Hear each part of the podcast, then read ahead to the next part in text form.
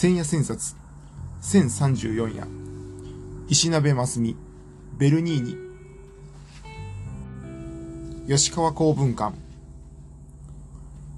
バロックには古代ギリシアに始まったすべての大いなる様式の切断と転換があった。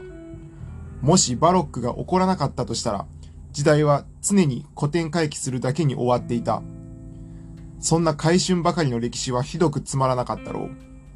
それがバロックでは大いなる様式を表現するための限界にまで進んだ。そこにルーベンス、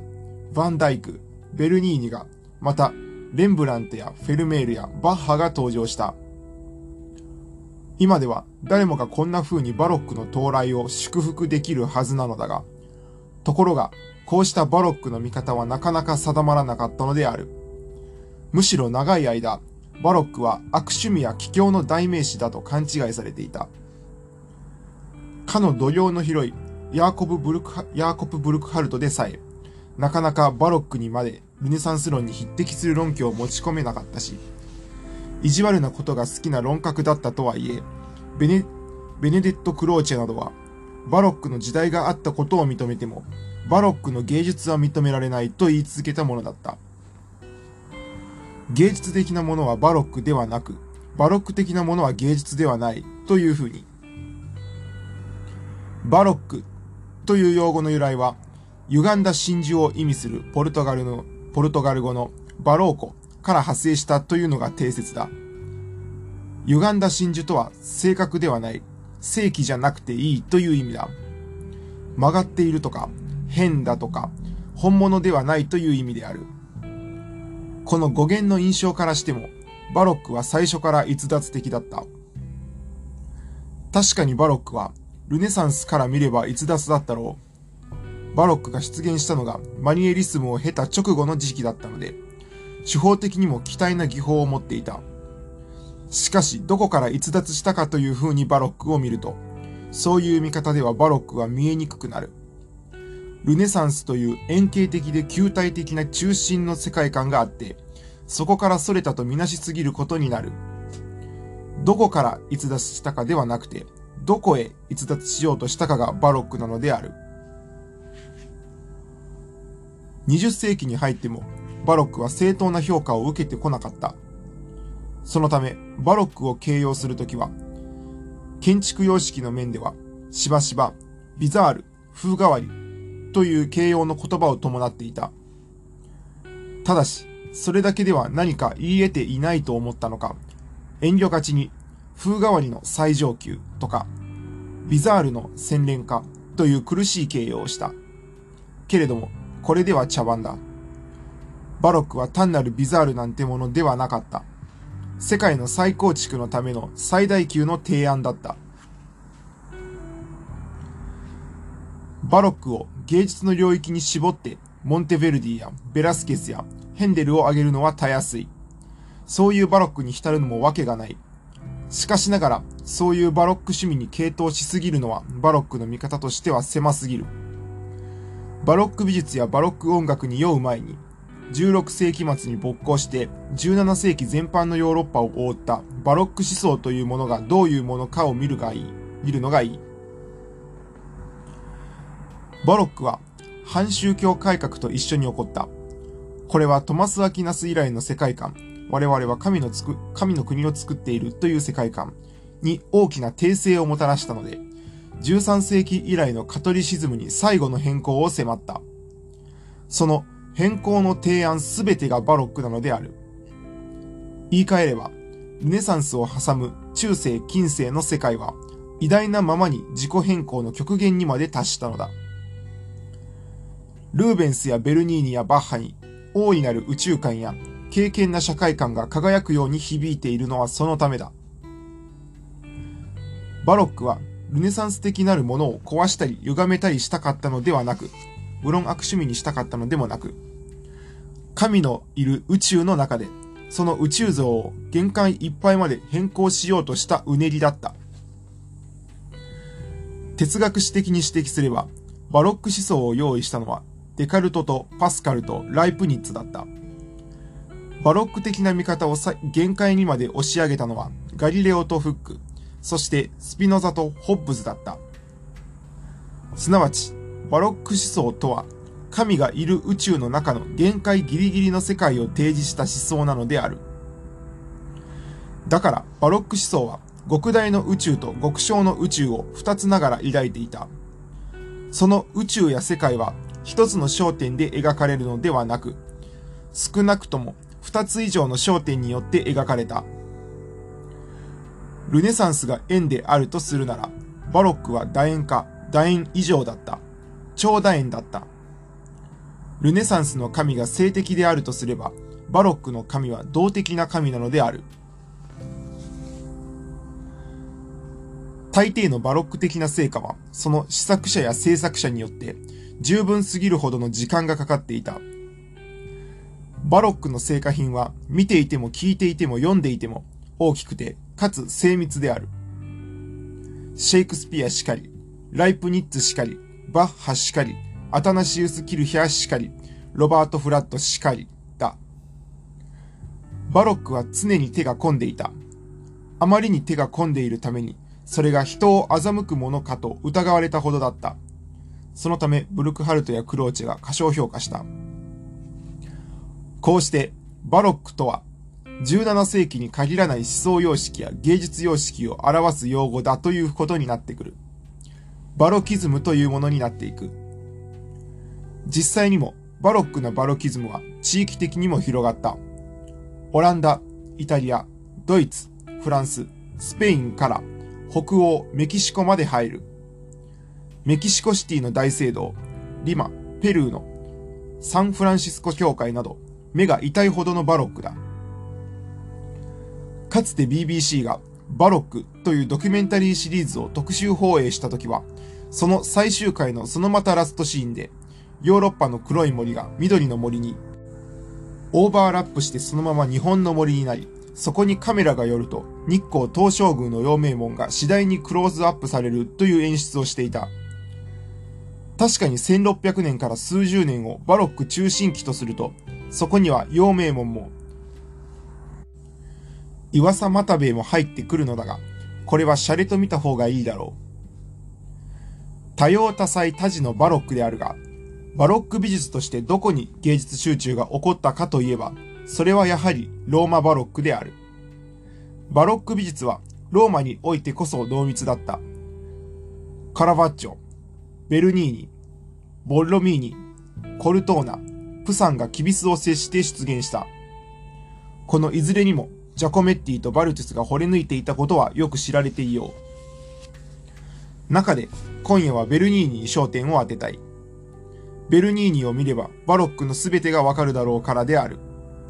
それとともに、ベルニーニを見れば、バロックのすべての誤解の理由もわかる。フィレンツェ大学に留学し、しばらくローマで研究をしていた石ナビマスエの著作を持って案内する。最初に言っておくが、ベルニーニを最初に見た時の僕の驚愕と言ったら、それはそれは目を疑うほどの、それこそ、ヴィルトゥオーソ、驚くべき熟達者そのものだったのだ。ジャン・ロレンツォ・ベルニーニは、1598年にフィレンツェ、フィレンツェ出身の父とナポリの母のもとに生まれた。父親が彫刻家で、後期マニエリスムの頂点にいた。ベルニーニは最初からローマのミケランジェロになるように育てられた。両親の期待はあっという間に開花した。伝説では10歳の、実際には16、7歳の時の作品だろうと見られている。幼児ゼウスに父をやるヤギアマルテアや18、9歳の時の聖セバスチャンで、そのことは存分に伝わってくる。めちゃくちゃすごい。すでにバロックの天才としての片鱗たるべき物語性を発用し、かつミケランジェロの最も優れた資質を継承する。今も、ボルゲーゼ美術館に残る21歳の時のトロイアを逃れるエネアエス、アンキセス、そしてアスカニウスは、さらにミケランジェロ的であって、かつバロック的である。ベルニーニを知る前、僕はミケランジェロではピエタに続婚だった。あんなに柔らかくキリストの死を悲しんでいる彫刻がこの世にあったとは思わなかった。しかしベルニーニに出会って、その何かが一挙に超えられたと知った。おそらく、造形精神の核のようなところはミケランジェロは譲っていないだろうが、けれどもその他の技量や滑らかさや動きや美しさにおいては、つまりは感情と幻想に関する習字学の一切の面では、ベルニーニはミケランジェロを超えていた。それが劇的に現れるのは、ドナテッロのダビデとミケランジェロのダビデに対して、1623年にベルニーニがダビデを世に問うた時である。ドナテッロは剣を奪って石を投げ、ゴリアテの首を跳ねた直後に勝利に酔う美少年ダビデを調査した。ミケランジェロのダビデはそんな出来事にお構いなく、ダビデの存在そのものを呆然と自立させている。出来事はゴリラテを滅ぼした石の袋だけに絞られ、しかもそれは正面からは見えないように左手で肩越しに背後にぶら下がるだけである。これに対してベルニーニは石を投げようとする瞬間のダビデを表現した。伝記によると、その顔はベルニーニ自身をモデルにしたらしい。ミケランジェロは普及を掘り、ベルニーニは動向を掘ったのだ。ミケランジェロは青年の自立と佇みを描き、ベルニーニは物語の中の青年の次の踏み出しを描いたのだ。そこにルネサンスの生とバロックの銅が現れた。父にそう言われて育ったように、ベルニーニはミケランジェロを常に神のごときもの、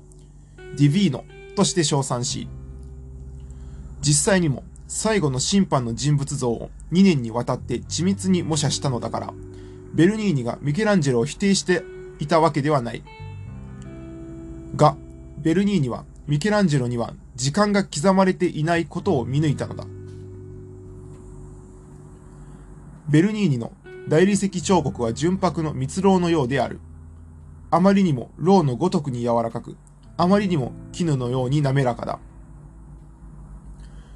どうしてこんな技法が完成し得るのか、今なお見当もつかないが、その決めに満ちた長祖には極上の食感がある。それは見る食感で、触る視覚性だ。この技量は、その後のプロセルピナの略奪とアポロとダフネで、とでさらに磨き抜かれ、コスタンツァ・ボナレッリの肖像や、マグダラのマリアで、乙女と聖女のはつらつと乱熟そのものとなって、ついに、聖女テレサの法閲と、福者、ルドヴィーカ・アルベルトーニでは、官能のフラジリティの極点にまで達した。聖女テレサが原子と法閲をどのように経験したかは、ベルニーニが最も得意とする主題だったに違いない。テレサは長い黄金の矢を手にした天使がテレサの心臓を射抜いて臓腑を持ち去るのを見ながら、その痛みにうめきながらも神の愛にすっかり燃え上がり、法悦の彼方に魂が奪われていくことに震えるほどに霊的な感能を覚えるのである。こんな主題はキリスト教にしかないほどの神、神々しいエクスタシーであるが、ベルニーニはそれを取り出して神のエロスを根こそぎ引き取る表現者として、他の誰よりもぴったりだった。ベルニーニはこの天使とテレサの組み合わせをまず飛来する雲に乗せ、その法悦の光景全体を壁画エディコラに入れて主祭壇とし、コルナーロ礼拝堂サンタマリア・デッラ・ビッラトーリアに出現させた。天使の微笑がやや気になる他は申し分ないバロック的官能表現に達している。特にテレサを覆う幾重にも流れるドラペリー、異壁の大理石の円は信じがたいテクスチュアになっている。こうした技能の極点がついにフラジャイルな感情の極みとなって包摂されたのがサンフランチェスコ・ア・リーパ教会の片隅にある福者ルドビーカ・アルベルトーニだ。この教会はローマファンにもあまり知られていないところにあるのだが、訪れてアルベルトーニの官能官能の表情とドラペリーの表現に出会った途端に息を飲む。特に仰向きに寝そべって右手で静かに乳房を包むアルベルトーニの手は、それまでの絵画を含む芸術表現が置き置き去りにしていたリビドーを一身に表現したのかとさえ思わせるほどの儚い官能の絶妙なのである。ベルニーニはソウルポートレートの天才でもあった。カリカチュアの技術なら、すでにレオナルド・ダ・ヴィンチにも発祥していたが、レオナルドは類型としてのカリカチュアを描いただけだった。ベルニーニがしたのは実際の人物のソウルポートレート化であった。この才能は二十歳の頃のパウルス五世像に早くも滲み出し、シピオーネ・ボルゲーゼの肖像やコンスタンツァ・ボナレッリの肖像で白真の教育に及び、イノケンティウス十世の肖像では威厳の調査に手を届かせた。特にコスタンツァの肖像はベルニーニが愛した人妻だったこともあって、そのソウルポートレートは世界彫刻史上における傑作の一つになっている。これで僕が大好きなベルニーニの主要な特徴を指摘したことになるのだが、しかし、同時代においてベルニーニの名を宝しめたのは、そのバロック建築上の実験とスペクタクル演出家としてのベルニーニの方だった。今でもベルニーニの功績の半分は、その建築技量と空間感覚に手向けられていることが多い。これについては、1655年という年を記念しておくべきだ。この年、スウェーデン女王クリスティーナがプロテスタントから正式にカトリックに改宗し、12月にローマに到着した。女王は壮大なプロセッション、行列を組んで、ポポロ門から入場し、コルソ通りを通ってジェズ広場を抜け、サンタンジェロ橋を渡ってサンピエトロ広場に着くと、正面階段、スカラレージアからバチカン宮殿に入っていった。このローマ中を熱狂させたスペクタルを、スペクタクルを演出し、その装飾の全てを引き受けたのがベルニーニだった。女王の乗る馬車、カゴ、玉座をはじめ、ポポロモンの装飾、サンピエトロ広場の装飾に至るまで、一切がベルニーニのバロックで埋め尽くされた。クリスティーナ女王はその後、27年間にわたってローマのヴィッラリアーリオ、